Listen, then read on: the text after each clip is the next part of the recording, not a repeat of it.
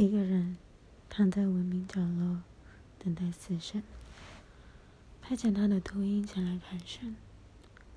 不知道死的是谁，明明感觉有人死了。无论天晴落雨，也没成是这样简单的场景。这里的昏昏欲睡带着些腥气，那是身之贫穷，被迫着高空弹跳。多少次了？想从河底捞起来，其实是想烧炭的人，也想一株卧草，以及他跑遍高山原野的梦。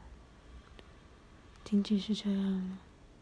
胸口微裂，好像蒙蒙雾色，仿佛咽喉仍有血丝，时间缝隙露出獠牙，经受掩埋的自己的棺木又要掀开。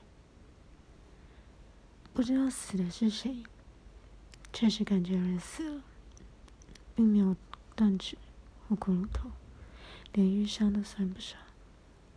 一日夜被终结的时刻，忍住不哭，是最安静的奋斗。